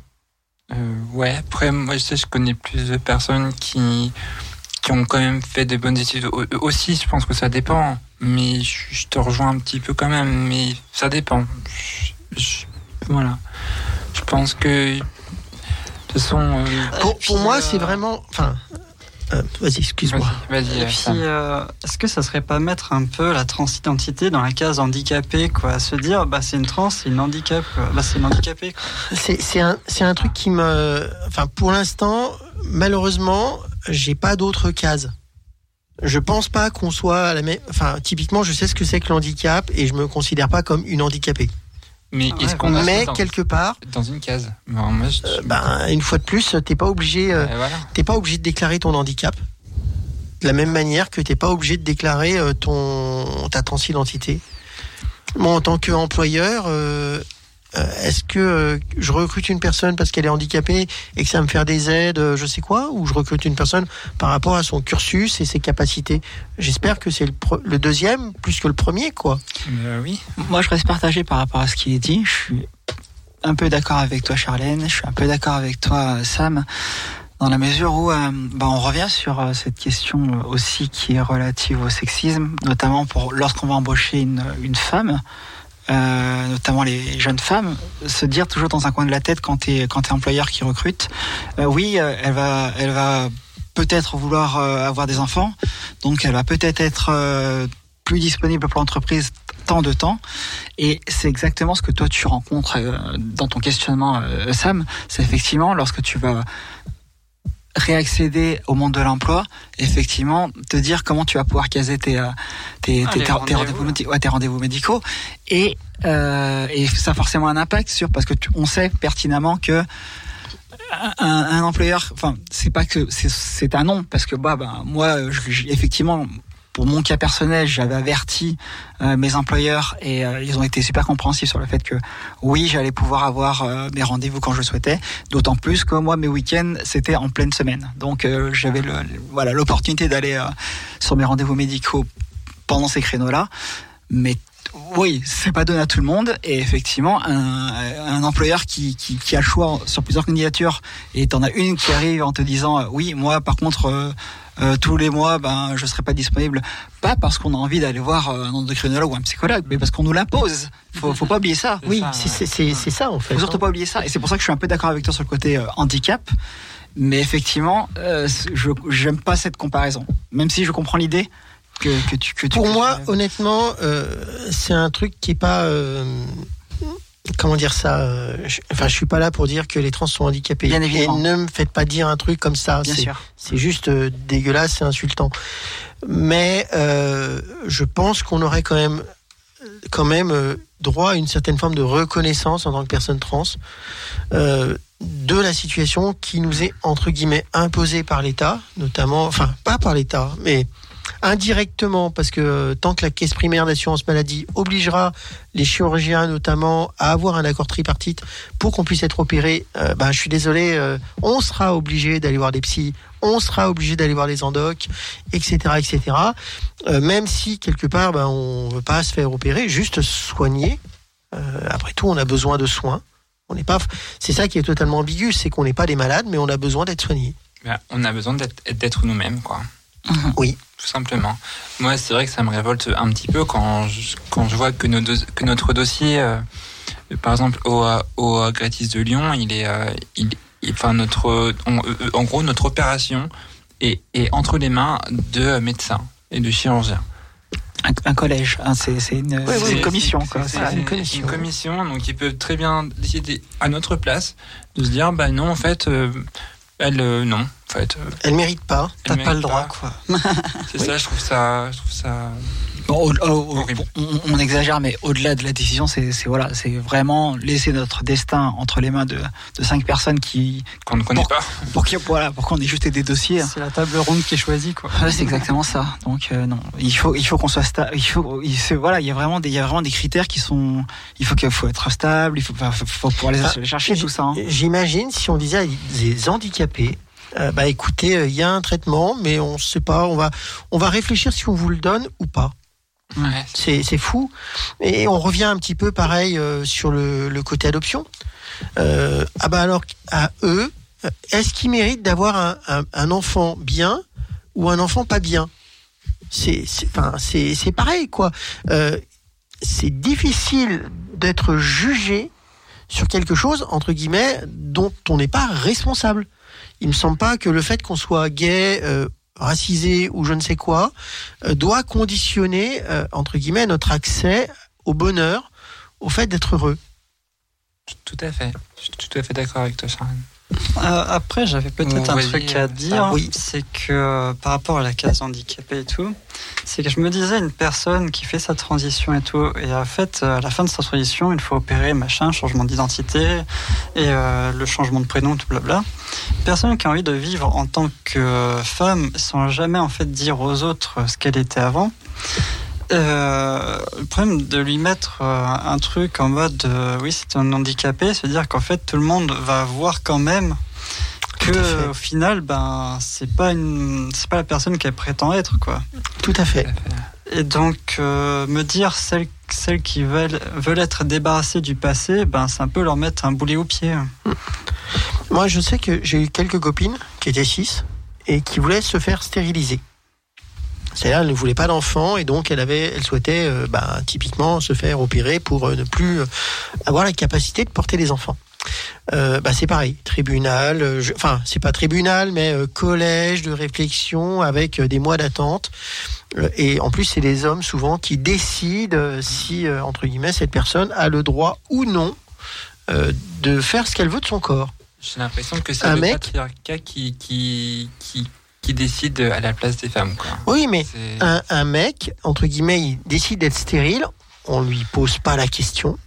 Moi, je vais poser juste, enfin, je, je- même si c'est pas comparable, un curé qui décide de faire ses vœux euh, et euh, de chasteté et ne peut plus être procréateur, ça va gêner personne.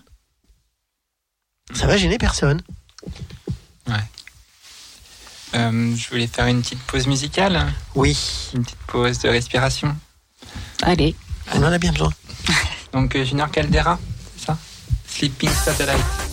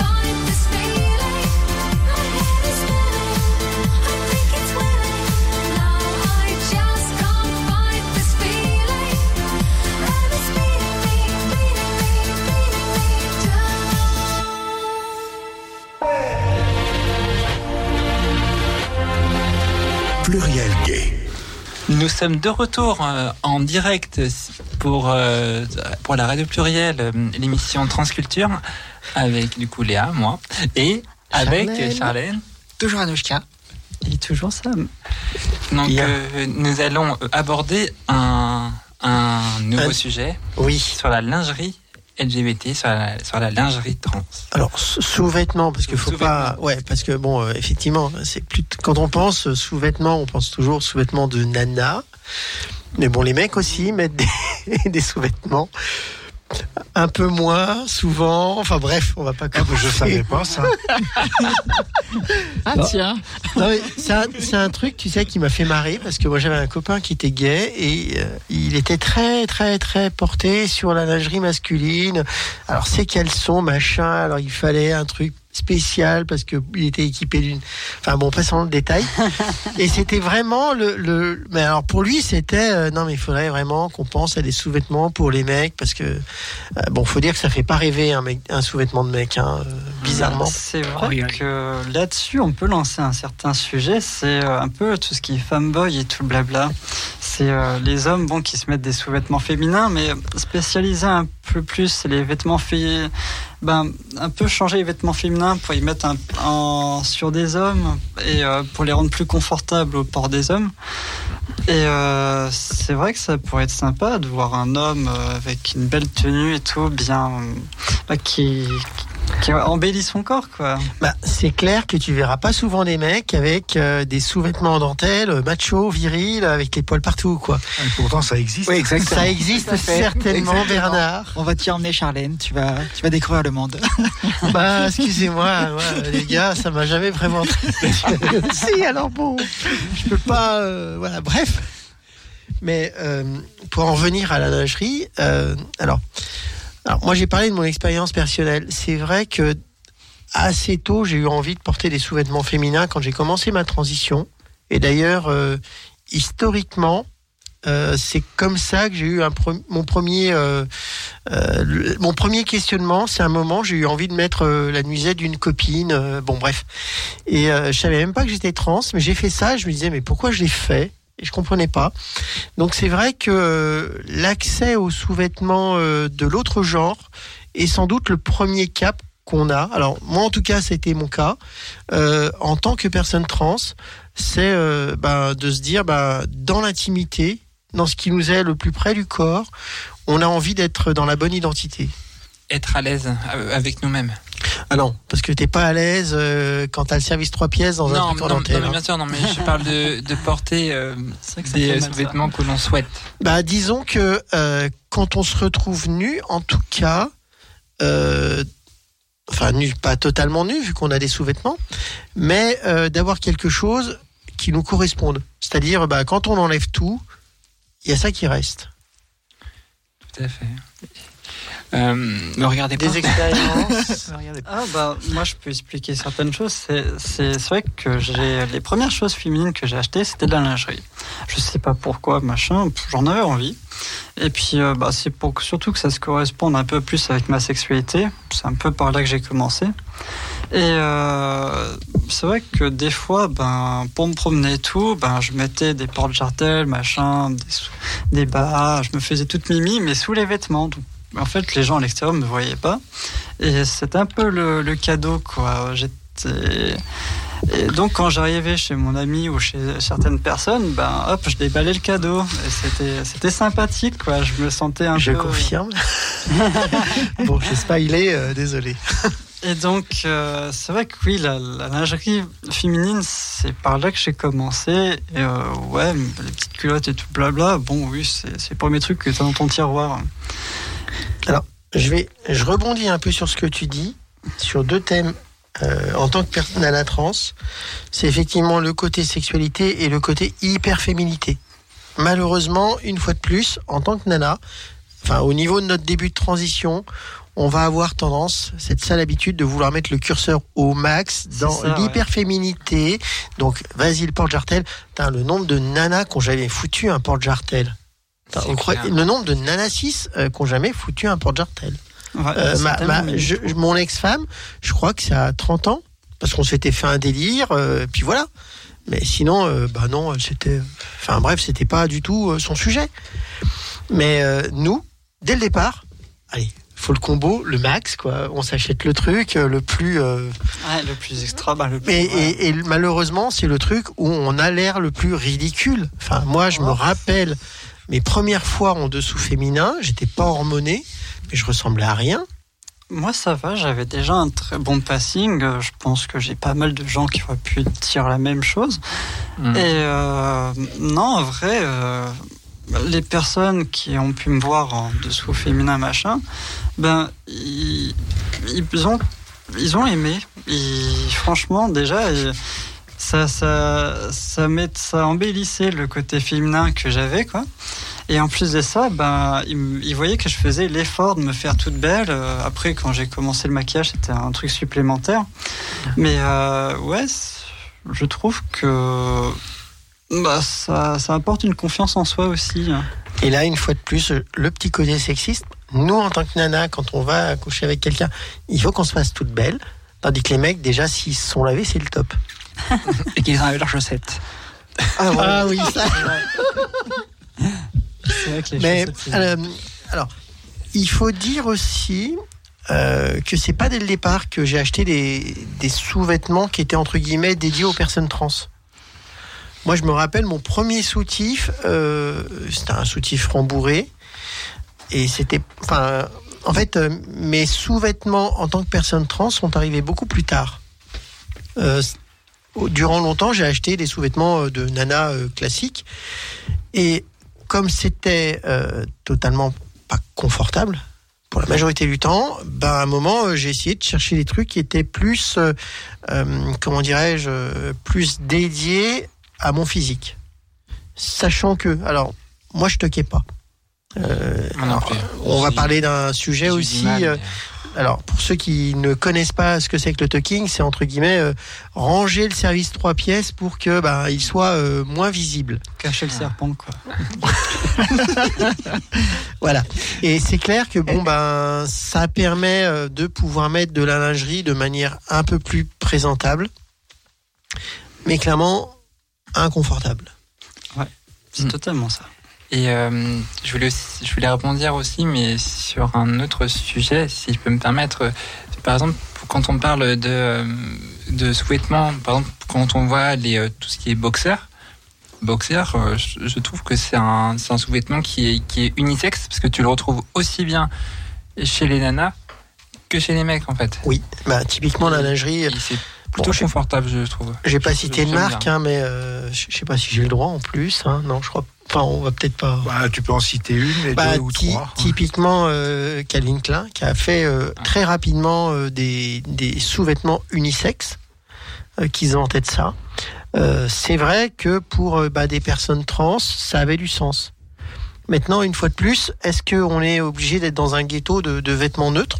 Alors que bah, on aimerait peut-être aussi, euh, en tant que nana, bah, moi, euh, typiquement, euh, j'ai un souvenir, euh, mon coming out à ma meilleure amie, euh, un des premiers trucs qu'elle m'a offert, c'est une culotte en dentelle. Et ce machin, j'ai essayé de le mettre, mais c'était une catastrophe. J'ai dû attendre d'être opéré pour pouvoir enfin la mettre et me sentir à l'aise dedans.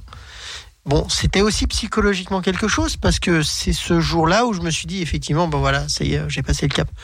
Mais euh, est-ce qu'il faut qu'on attende que notre morphologie soit adaptée euh, pour pouvoir enfin avoir des sous-vêtements qui nous conviennent Je pense que oui, oui et non, ça dépend. Si tu as vraiment envie de le supporter un peu, le mal, le, fait de d'avoir quelque chose qui te démange, qui te fait mal, inconfortable et tout, mais que tu dis c'est pour la bonne cause, je le fais pour moi, pour m'assumer, machin, tu peux le faire, mais euh, franchement, ah, pff, je sais pas, si, si ça t'apporte vraiment énormément, oui. faut- Alors, Bon, moi, je cache pas que j'ai été opéré et c'est vrai que j'aime bien la lingerie. Bon, ma mère a tenu un magasin de, sous-vêtements féminins, donc euh, je suis tombé dedans quand j'étais petite. hein.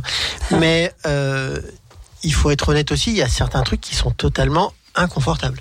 Non, euh, importable putain, même, on peut dire. Une guépière, mais attends, euh, pour porter ça toute la journée, euh, faut vraiment le vouloir, quoi. Il y a des trucs qui sont hyper confortables, mais malheureusement, euh, c'est pas le genre de choses qu'on voit. euh, euh, pareil, les, les soutifs. Euh, Je me permets de, oui, je t'en prie. de rebondir parce que je pense qu'il faut aussi parler de, de- chez les mecs trans qu'est-ce Oui, on les a oubliés, qu'est-ce on pense à eux. qu'est-ce qu'ils portent, etc. Enfin, qu'est-ce qui peut être aussi euh, enfin, portable pour, pour eux et aussi ce qu'on porte, ce qu'on peut porter nous en tant que femme trans quand on est opéré ou pas opéré. Euh, et euh, je, je me rappelle avoir vu une vidéo de, euh, de Face à toi-même euh, pour, euh, pour, la, pour la lingerie trans masculine. Et du coup, les mecs trans peuvent mettre des, des binders ou des blenders, je sais. Binder, ouais. binders, ouais. Alors ça, c'est encore autre chose. Qui, euh, qui compressent la, Oui. la, la poitrine euh, pour euh, faire un torse. Alors justement, on va peut-être rentrer un petit peu dans les termes euh, parce qu'on a parlé de tucking, mais le binder, en fait, c'est un espèce de t-shirt très serré qui permet aux personnes, enfin aux mecs trans, de compresser leur poitrine pour avoir un meilleur passing de ce côté-là. Et très clairement, c'est un truc qui est super, enfin qui fait super mal. C'est un peu Euh, un corset, quoi. Ça- Ouais, ça on revient quoi. un peu sur ce truc-là. Alors, bon, moi j'aime bien faire du drag king, c'est-à-dire me travestir en mec de temps en temps, histoire de, de foutre un peu le bordel. Euh, j'ai j'ai la chance, façon de parler, d'avoir une petite, une poitrine quand même qui est pas euh, petite. Putain, mais ça fait mal. Ça fait vraiment mal et euh, je plains les ben, les mecs qui sont obligés de vivre ça au quotidien jusqu'à qu'on les entre guillemets une fois de plus autorise à faire une opération pour se débarrasser de leur poitrine quoi. La mammectomie ou, ou la torsoplastie. Tout à fait. Et, euh, et aussi, eux, au niveau du, du bas, ils le portent, euh, après ça dépend. Il y en a qui vont prendre des, pro- des prothèses, euh, d'autres qui vont mettre un, un caleçon avec une espèce de bosse pour... euh, pour Bah, on a les mêmes avec nos soutifs, hein, voilà, euh, c'est tout. Eux c'est en bas, nous c'est en haut. Et euh, voilà ce que je peux rajouter. Euh, après, concernant la, la, la lingerie féminine trans, euh, il y a euh, la marque Le Petit Cyclone, enfin, de Candice de l'eau pour la citer. Oui, Et, oui. euh, Alors, je, c'est bientôt les fêtes de Noël.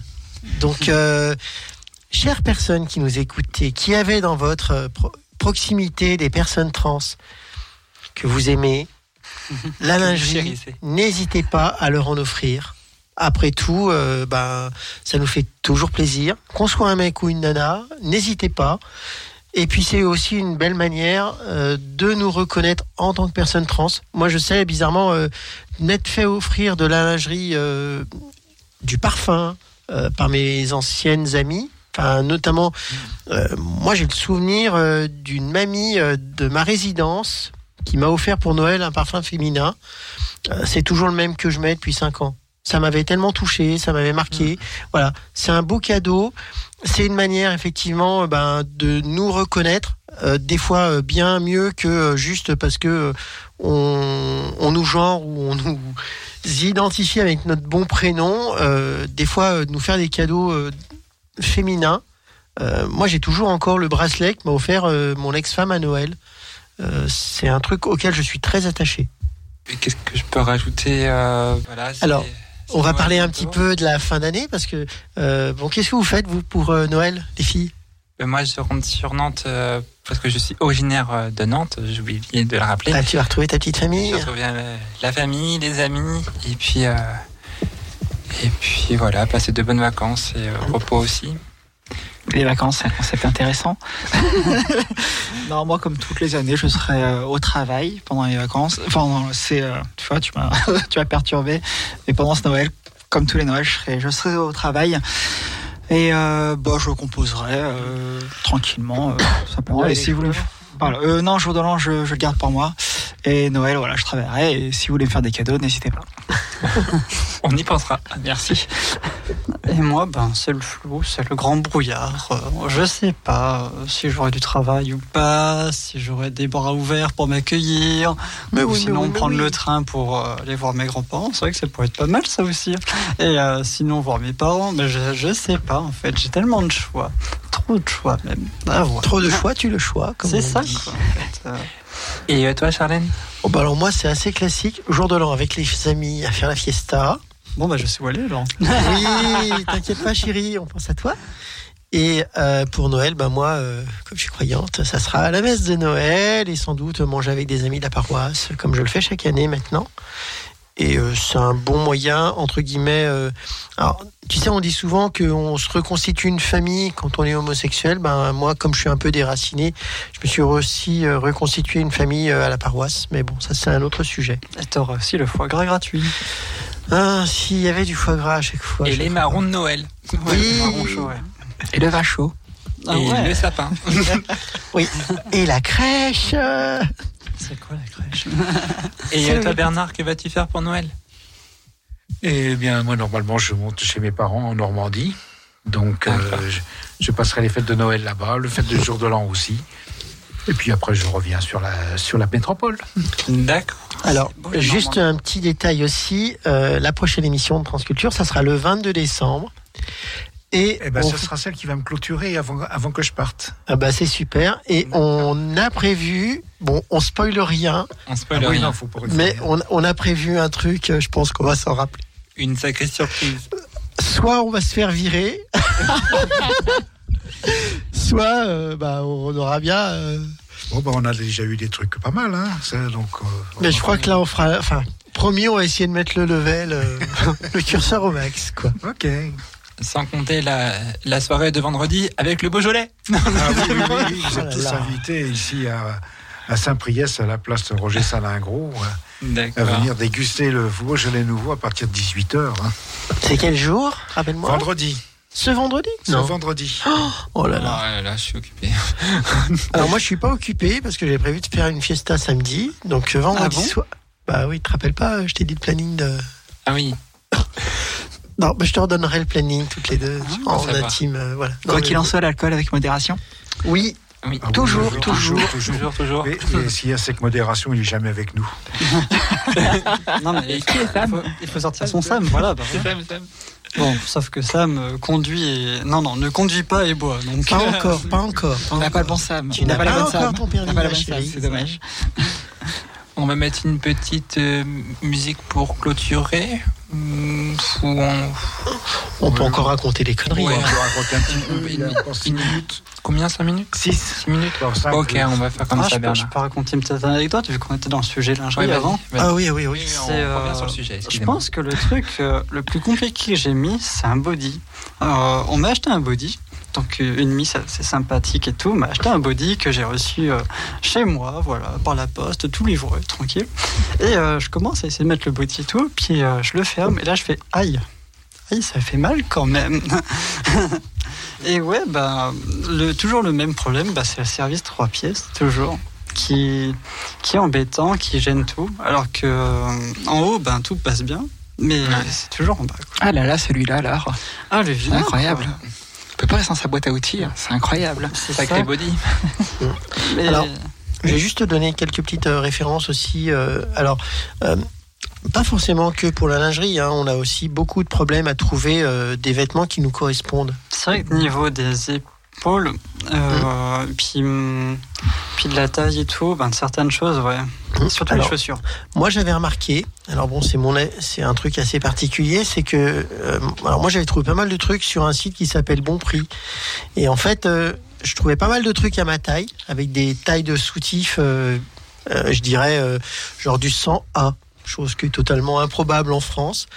Et euh, j'en trouvais idem pour les chaussures avec des grandes pointures. Pourquoi? Parce que ben euh, c'est un site qui vend des vêtements allemands.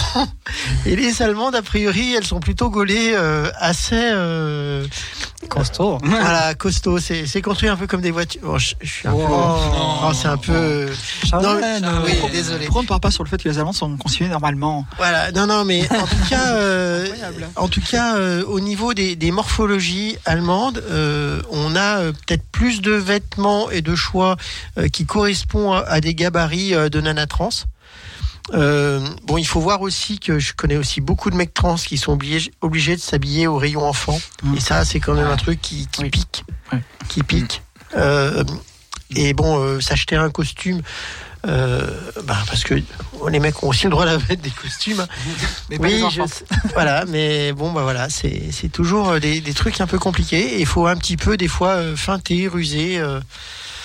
Il faut trouver ses repères, quoi. Moi, je me souviens, la... ah, je crois qu'on est en train de nous dire que c'est c'est bon. Ah, non, j'ai encore un peu de temps. Moi, je me souviens la première fois que j'ai voulu commander des, des sous-vêtements. Euh, J'osais pas dire que c'était pour moi, donc j'avais euh, fait la, la truc au nom de mon ex-femme. La fameuse. Ouais, D'accord, et, et, donc euh, j'étais allé récupérer euh, les sous-vêtements que je m'étais achetés avec sa carte d'identité. Oh non. Ah. Bah attends, euh, honnête, tu sais au tout début quand t'es, euh, enfin moi typiquement j'étais un peu honteuse, mal à l'aise, je me je me sentais pas du tout. euh, donc il y avait, euh, j'achetais des, trucs au supermarché parce que j'osais pas acheter dans un magasin. Enfin c'est c'est des trucs c'est des trucs qui sont compliqués à vivre et je te parle même pas des fringues neutres et, euh, et, la première veste qui était cintrée et qui était habillée comment dire avec les boutons du bon côté ça a été ça a été pour moi difficile de la porter et c'était quelque chose qui me stressait quoi Ça vous dérange pas On va malheureusement devoir se quitter. On va devoir. euh, devoir- on se donne rendez-vous euh, pour le, bah, le 22 décembre pour la prochaine euh, émission. Oui. Pimentée, pleine de surprises. et en tout cas on était super contente de vous accueillir ce soir Merci Léa. merci d'être venu Et merci et, d'avoir partagé un peu ce moment et à avec nous Anoushka d'être venue aussi. Un plaisir. Merci à vous. Grand plaisir. Donc, on va finir par une, par une musique. Oui. Et mercredi prochain, n'oubliez pas, ce sera Fast, fast Track. oui Donc, euh, Kylie Minogue, euh, waouh, pour terminer. Voilà. waouh Waouh.